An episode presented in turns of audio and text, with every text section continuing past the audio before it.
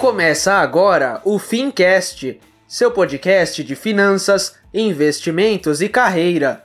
Um oferecimento T2 Educação, a escola que prepara você para o mercado financeiro. Apresentação: Tiago Feitosa.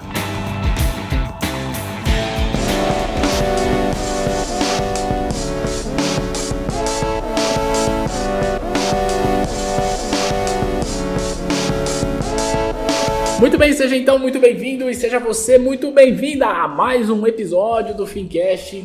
Eu sou o Thiago Feitosa, tô com o Clebão aqui de novo e a gente vai falar sobre renda fixa hoje, atendendo a milhares de pedidos. Ah, ninguém pediu, na verdade a gente tá gravando num dia só, mas enfim. Bom, seguinte, a gente vai falar hoje sobre renda fixa. Para você que está ouvindo a gente, vale lembrar que esse episódio é filmado, tá no nosso canal do YouTube, no canal da T2 Educação. E você que está assistindo a gente aqui no YouTube, é o podcast da firma, é o podcast da T2 que está em todas as plataformas de áudio para você ouvir aí suave na nave, na academia, no trânsito, onde você quiser. Você pode ficar ouvindo a gente falar sobre o mercado financeiro e é, eu vou fazer algumas perguntas pro Clebão aqui a respeito da renda fixa. Clebão, mais uma vez, obrigado por você estar aqui. Tamo juntos. É, vou perguntar logo e dependendo da sua resposta, a gente já pode acabar o podcast. Pergunta: a renda fixa morreu? A renda fixa morreu. Beleza, obrigado, a gente se fala. Não, calma, não é assim também, bagunçado. Que história é essa, cara, de renda fixa morreu? Então, olha só, a gente vivia num país com juros pornográficos. A gente tinha uma taxa de juros de 14,25%. Era lindo para o rentista. A gente ganhava 1% ao mês de rentabilidade sem fazer absolutamente nada. E agora a taxa de juros, como todo mundo já sabe, caiu e de 1% ao mês a gente está ganhando 0,5% Ao mês? ano.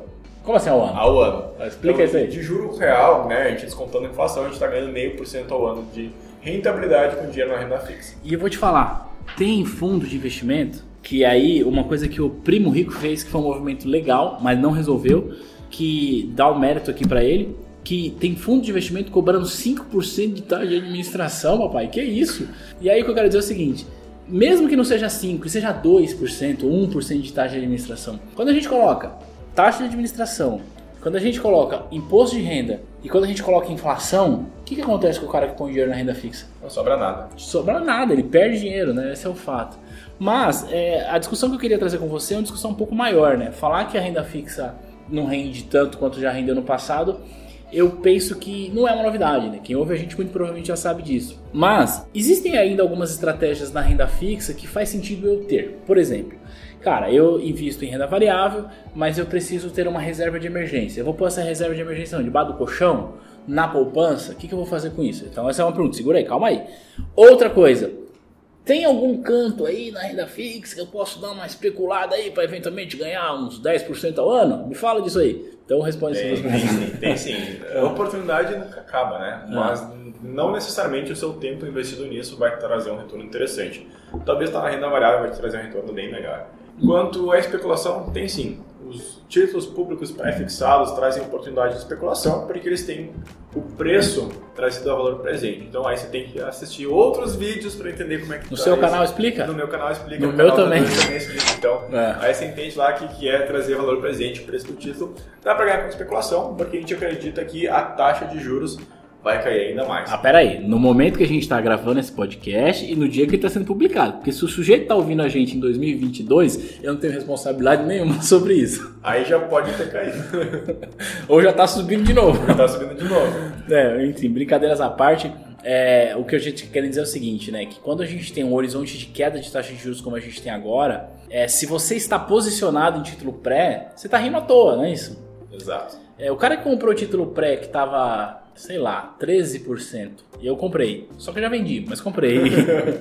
É, esse cara tá feliz, né? Tá feliz, tá feliz. Porque por mais que uma coisa que é importante, eu tenho um podcast que eu falo o seguinte, Clebão, é realizar lucro vai te deixar pobre. O que, que eu tô querendo dizer com isso? O cara comprou um, um tesouro pré a 13%, 14%, 15%, sei lá quanto, e hoje a taxa de juros tá 5%, vai chegar em 4%, enfim.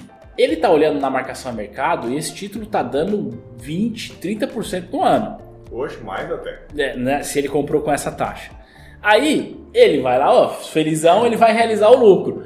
Só que aí ele vai realizar esse lucro, vai pôr esse dinheiro aonde, criatura? Não tem mais a mesma oportunidade. Então o que eu quero dizer com isso é o seguinte: para quem comprou lá atrás, com do 12, 13, 15, no atual cenário, por mais que a marcação mercado mostre para cima, cara, segura isso até o final, papai. Você não vai conseguir colocar dinheiro na renda A fixa. gente chegou a ter título pré-fixado para 10 anos pagando 17% ao ano. Que É delícia. dinheiro de graça. É.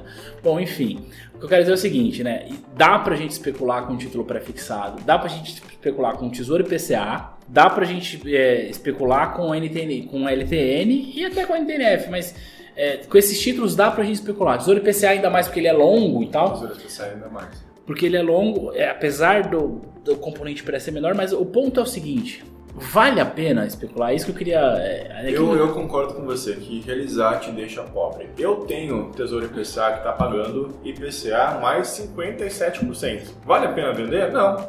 Vou fazer o que com esse dinheiro? Vou lá ganhar meio por cento ao mês? Meio por cento ao ano? Não tem É. sentido. Então, vale a pena deixar o meu investimento que está lá valendo até 2055, rolando, gerando juros sobre juros sobre juros. E tem outra coisa, se você resgatar esse investimento agora, o que você vai fazer? Você vai pagar um rio de imposto de renda. Então lembra lá que a tabela regressiva incide sobre a renda fixa e você pode pagar aí 22,5% de imposto de renda e vai dar dinheiro de volta para o governo. Você pega o juro do governo e devolve para o governo o imposto de renda. Não é um baita negócio. né? É, esses dias eu recebi uma mensagem de um aluno que ele viu em um Instagram, porque agora é, é legal, eu gosto dessa iniciativa, tem bastante gente produzindo conteúdo sobre finanças pessoais, eu acho muito legal isso. É, mas ele viu um, em um Instagram X da vida falando sobre a comparação de investimentos. Ah, em 2019 o- a poupança rendeu, sei lá, 2%. Um 100% do DI rendeu 3%. Ou seja, de janeiro até agora. Eu não lembro exatamente os números. Mas aí o sujeito que fez essa postagem colocou lá: NTNB rendeu 40% em 2019. Aí o sujeito pegou o print e falou: Thiago, o que, que é isso? Isso é verdade? Como assim rendeu 40% em 2019? Aí eu fui explicar pra ele a marcação a mercado, que não é tão simples assim, porque falar que a NTNB rendeu 40%, precisa saber Comprou quando foi- quando? Precisa saber quanto que ele comprou, que taxa que ele pagou, precisa saber a maturação, ou seja, o vencimento do título. Ou seja, por que, que eu tô falando disso? Porque você lembra da, da eleição de 2018? Não quero saber quem você votou, não é a pauta aqui, mas o, o Cabo Daciolo perguntou pro Ciro uma coisa lá no debate. Aí o Ciro respondeu pra ele assim: Olha, Cabo Daciolo, uma coisa boa da democracia é que todo mundo pode falar. Mas uma coisa ruim da democracia é que muita gente fala besteira. Mais ou menos isso. O que eu quero dizer? As redes sociais são muito legais porque dá voz a qualquer pessoa. Isso é legal. Por outro lado, a gente vê, a gente que tem um pouco mais de malícia de mercado, a gente vê que tem muita desinformação correndo solta a respeito disso e que, a gente já falou em outros episódios, que gera ansiedade. Porque o cara fala, pô, meu dinheiro tá na poupança. Aí falaram pro mercado de ações. Agora vem esse cara e fala que NT NTNB rende 40%. Que papo é esse? Então assim, é possível ganhar 40% no ano com uma NTNB? É possível. Pergunto pra você, meu nobre gafanhoto, como é que ganha 40% ao ano? Com a especulação você comprando lá Então, se você comprou lá nos anos dourados da taxa de juros é 14%, ela explodiu, né? Não, aí se você comprou 14%, você não tá ganhando 40%, você tá ganhando mais. Você está ganhando um rio com a renda fixa, mas não é o momento agora, né? Agora, esses instas é legal, é bacana divulgar a educação financeira, só que tem que tomar cuidado, que tem muita gente, primeiro, que não tem todas as informações, como virou modinha, tá todo mundo dando educação financeira, e muitas vezes essa pessoa que está educando, ela sabe um pouco mais do que você, mas não necessariamente ela tem todo o conhecimento necessário. E tem muita gente mal intencionada que realmente quer te vender alguma coisa, né? Principalmente aquele povo da pirâmide lá, adora dizer que renda fixa também não rende nada, É. Pra você ganhar milagrosos 1% ao dia, né? Não, assim, é... E assim, eu, eu comprei a LTN no começo do ano, de 2019. Eu honestamente não lembro a taxa e nem fico olhando a marcação a mercado. Só que é, no começo do ano a taxa não estava é, 14%, já estava menor, porque é, pegando um contexto histórico bem rápido, né? Quando a Dilma saiu, tava 14,25. Aí o, o vampirão lá, o Temer assumiu, os Paranauê tudo lá com, com, com o Meirelles. Aí começou a derrubar a taxa e não parou mais. Aí veio o Guedes aí, tá derrubando a taxa, que é legal. Mas o fato é o seguinte: o que eu tô querendo dizer, começo de 2019 não era 4. Como a curva tá para baixo, hoje, quando a gente tá gravando esse episódio, a Selic tá em 5, é isso? 5, 5,5? 5. Super bem. 5,5. E quando a gente olha boletim focos, curva futuro, curva futura, a gente olha e fala, ó, peraí, esse trem vai estar ainda com ladeira abaixo, certo? Ou seja, deve fechar o ano aí com 4, 4,5 talvez.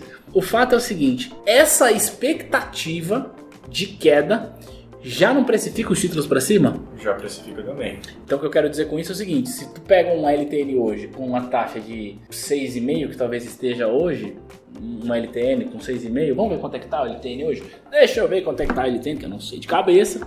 Vamos lá. É, mas se você pega uma LTN hoje com 6,5, será que não dá para ganhar uns 8% ao ano se isso cair para 4%? Acontece que isso já está precificado. Para você ganhar esse dinheiro, você tem que esperar as expectativas diminuírem. Então, expectativa que está em 4, para você conseguir ganhar seus 8,5, você tem que esperar que essa expectativa vá para 3,5%, 3%. E aí sim você vai ganhar dinheiro, porque o banco, os grandes bancões não são bobos, né? Eles já estão sabendo dessa história, eles já têm essa expectativa. Tem um time enorme de economista para já estar prevendo o que vai acontecer no mercado financeiro. Ó, o tesouro pré-fixado hoje, quando a gente está gravando, tá 6,19, tá? Do, do 2025, tá? Então, por que, que eu fiz essa pergunta? Porque tem uma frase máxima do mercado financeiro que eu vou a gente não combinou, mas eu vou começar e você vai completar. O mercado sobe no boato e Cai no fato. é isso aí. o que que eu tô, por que, que a gente tá brincando aqui para dizer o seguinte? Que quando a gente olha a expectativa de taxa de juros futura, é- a gente espera mesmo que a taxa caia. Sim, é fato. E se a taxa de juros cai, o preço dos títulos pré-fixados sobe. Ponto. Marcação a mercado. Tem vídeo no YouTube que explica. A gente pode falar melhor sobre isso em outro episódio. Mas, cara, a gente tem que entender que o pequeno investidor, na maioria das vezes, ele é um a rêmora. Sabe o que é a rêmora? A rêmora é aquele peixinho pequenininho que vai atrás do tubarão assim, comendo os restos Vai de comida que ele deixa. O que eu quero dizer é o seguinte, é, o mercado já precificou tudo isso, né? O mercado já, já precificou queda de taxa de juros, o mercado já, já precifica eventual recuperação econômica, o mercado já re- precifica tudo. Então, será que vale gastar energia, gastar tempo para ficar procurando a, a especulação na renda fixa? Sua resposta é não. A minha resposta não. Antes de procurar especular na renda fixa, vale mais a pena você aprender como que funciona a renda variável, investir em ações, que no longo prazo a gente sabe que indiscutivelmente traz rentabilidades melhores. Tem estudos na Bolsa dos Estados Unidos de 200 anos comprovando isso, então não vai ser do dia para noite que vai mudar. Sabe qual que é o lance que eu acho, Cleber? Assim, desculpa ter te cortado. Que, cara, a gente tem uma economia estável há pouco tempo. A gente, o plano real tem, não tem 30 anos, né? Não tem 30 anos. Ou seja, a gente não tem 30 anos de estabilidade econômica e a gente está vivendo praticamente o primeiro ano da nossa vida de 500 anos de história com taxa de juros de país decente. Então ainda tem uma resistência da galera entender que, cara, não dá mais para ficar esperando 100% do É, isso. e você falou bem, país decente, né? É. A gente está longe da realidade. Os países desenvolvidos têm taxas aí de 2, 2,5%, enquanto países mais antigos, desenvolvidos há mais tempo, têm taxas de juros negativas. Então, você investe na Alemanha, no- no Japão, tem taxas de juros negativas, na Suíça também. Então, você põe dinheiro na renda fixa, sabendo que você vai perder, simplesmente para ter uma reserva de emergência, ter uma reserva de oportunidade. Você falou a coisa certa agora. Agora eu queria falar uma- mais alguma coisa com relação a isso, né? Cara, a renda fixa morreu? Cara, o rendimento é menor, a gente sabe, é indiscutível, não dá pra esperar mais ganhar o que se ganhava antes. Mas a pergunta é: então ninguém nunca vai colocar dinheiro na renda fixa? Vai. Vai. Em qual circunstância? Tem várias circunstâncias. Por exemplo, você quer comprar um bem de alto valor, você quer comprar um imóvel e quer dar uma entrada. Você não vai botar isso na renda variável, não tem sentido nenhum. Porque é um dinheiro que você precisa ter, exatamente aquele dinheiro. Você quer trocar de carro no que vem, para uma reserva de emergência. Eu e o Thiago, a gente investe quase tudo em renda variável. Mas a gente não deixa de ter nossa reserva de emergência. Ou mesmo uma reserva de oportunidade. A bolsa varia, né? Então, quando a bolsa cair, pode ser uma boa oportunidade para você comprar mais renda variável. Então existem várias circunstâncias que você vai investir na renda variável. Agora, o recado importante é que, para o longo prazo, é importante que até mesmo o investidor mais conservador tenha pelo menos uma pequena posição em ações. Em ações e fundos imobiliários, que isso aí vai te ajudar a crescer seu patrimônio. E aí, Clebão, uma vez eu recebi uma pergunta lá nas figurinhas do Instagram. Aliás, se você não segue a gente no Instagram, segue a T2, porque eu abro as perguntas lá, você pode perguntar pra gente responder. E segue a Top Invest lá. Top Invest na line oficial. Ah, porque você queria ser oficial, né? Bom, o fato é o seguinte. E a pessoa perguntou assim: ah, qual é a melhor ação para eu comprar por três meses? Aí, sabe o que eu fiz? Eu peguei o celular e joguei. Ah, não dá para responder uma pergunta. Mas, ou seja, por que, que eu tô brincando isso? Pra dizer o seguinte: Criatura, se tu tem prazo pra pegar a tua grana, esquece o mercado de ações, vai pra renda fixa por menor que seja. Faz sentido isso? Faz todo sentido. Agora tem um outro ponto. Se você é conservador e quer renda fixa, mesmo com taxa de juros baixa, e tem um horizonte longo, sei lá, vou investindo para minha aposentadoria. O que, que você faz com essa grana? Então, é importante lembrar isso, né? O perfil do investidor e o horizonte de investimento. Por mais agressivo que você seja, se você quer o dinheiro para o curto prazo, você vai ter que ter renda fixa. Se você tem prazo para essa grana, prazo curto tem que ser renda fixa. E a contrapartida também é verdadeira. Se você é um investidor mega conservador, mas você está juntando dinheiro para sua aposentadoria daqui 20, 30 anos, você precisa ter renda variável. Então são dois contrapontos importantes. Tá, é, mas na renda fixa, para você investir no longo prazo, eu ainda acredito em um papel, e talvez você vai falar, ah, você, você tá querendo ser conservador demais. Mas, cara, título de inflação, eu acho que vale a pena a gente segurar isso aí, não vale? Vale, vale a pena. Na verdade, o único investimento de renda fixa que eu acredito que é válido pro longo prazo é título de inflação. Então a renda fixa não morreu, né, papai? Não, claro, é só pra gente fazer um. né? Não, brincadeiras à parte. é, eu acredito que por longo prazo ainda tem algumas coisas na renda fixa que vale a pena, embora você tenha dito que ela morreu. Eu acho que ela respira por aparelhos, mas ela não morreu. mas eu acho que eu gosto de título IPCA. É, mesmo que seja título, mas que lá, o fundo IMAB, alguma coisa que esteja indexa- indexada à inflação, por quê? Cara, esse cara vai te pagar acima da inflação. Ponto. A menos que a inflação seja gigante, que aí o imposto renda vai comer tudo, mas é, ele vai te pagar acima da inflação. É, eu também gosto muito do Tesouro IPCA para longo prazo. Eu prefiro o Tesouro IPCA do que os fundos, porque os fundos têm como cota. Sim, é.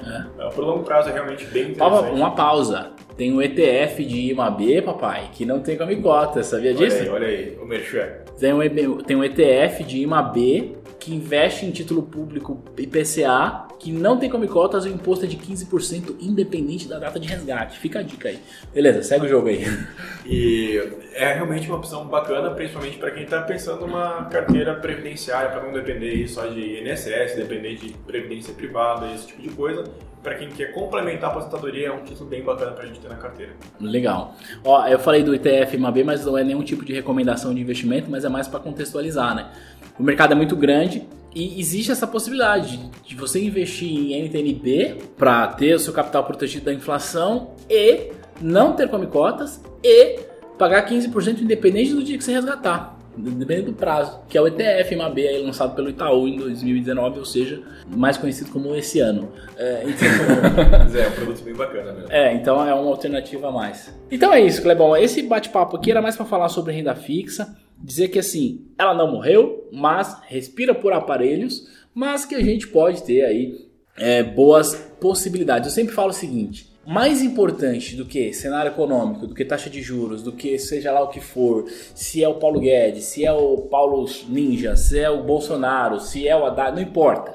Se é o Trump, mais importante do que tudo isso é o planejamento financeiro individual do sujeito que está Eu investindo. não diria o planejamento, eu diria primeiro a mentalidade e depois o planejamento. Você tem Sim. que estar alinhado com as ideias certas para depois planejar da forma certa.